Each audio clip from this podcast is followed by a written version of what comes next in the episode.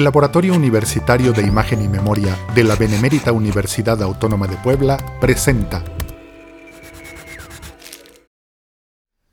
Hola, ¿qué tal? Eh, bueno, en esta ocasión, ya después de haberles comentado las tres experiencias previas de investigación, eh, quiero compartir con ustedes una de las más recientes. Esta ya eh, situados desde una perspectiva teórica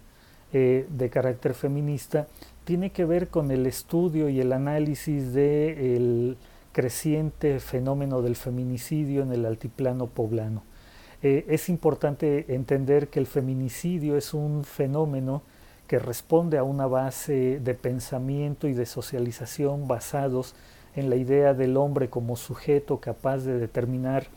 eh, la vida o la muerte de las mujeres, pero que además eh, resulta insuficiente plantearlo en términos de esta vertiente meramente culturalista.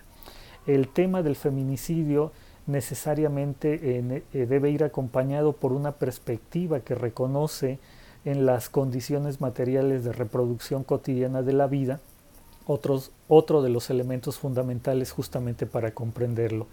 Ese es el caso de esta investigación en la que estoy formulando la idea de que a partir del modelo de desarrollo económico, un modelo de desarrollo basado en la extracción de riqueza y la producción de desigualdad masiva,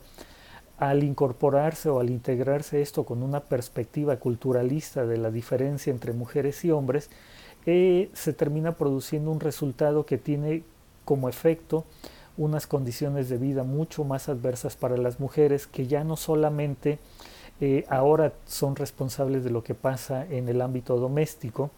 sino que son impulsadas por el propio modelo económico a formar parte de los propios procesos eh, de producción económica, social, política y cultural, sumando a esto una tarea adicional que además eh, tiende a confrontar la autoridad, el poder tradicionalmente constituidos en los hombres desde la idea de sujetos proveedores. Ante el desplazamiento de los hombres por parte de las mujeres y ante la indisposición de elementos de carácter estructural que reencaucen esta participación y estos espacios de vínculo entre mujeres y hombres, las mujeres eh, cada vez más se ven en una relación de dificultad, de sufrimiento, de inseguridad eh, que todavía no logra eh, ser encausada hacia una circunstancia mucho más favorable para ellas. Bueno, eh, esta investigación está en curso. Progresivamente van apareciendo resultados que son interesantes, que se van publicando en diferentes elementos. Y entonces podemos decir que el reto en esta investigación es justamente cómo a partir de los hallazgos sobre estas condiciones cada vez más precarias para las mujeres, se tendrán que diseñar elementos que favorezcan en el marco de la vida cotidiana formas de relación mucho más satisfactorias y también de reaprendizaje por parte de los varones. Bueno, hasta la siguiente.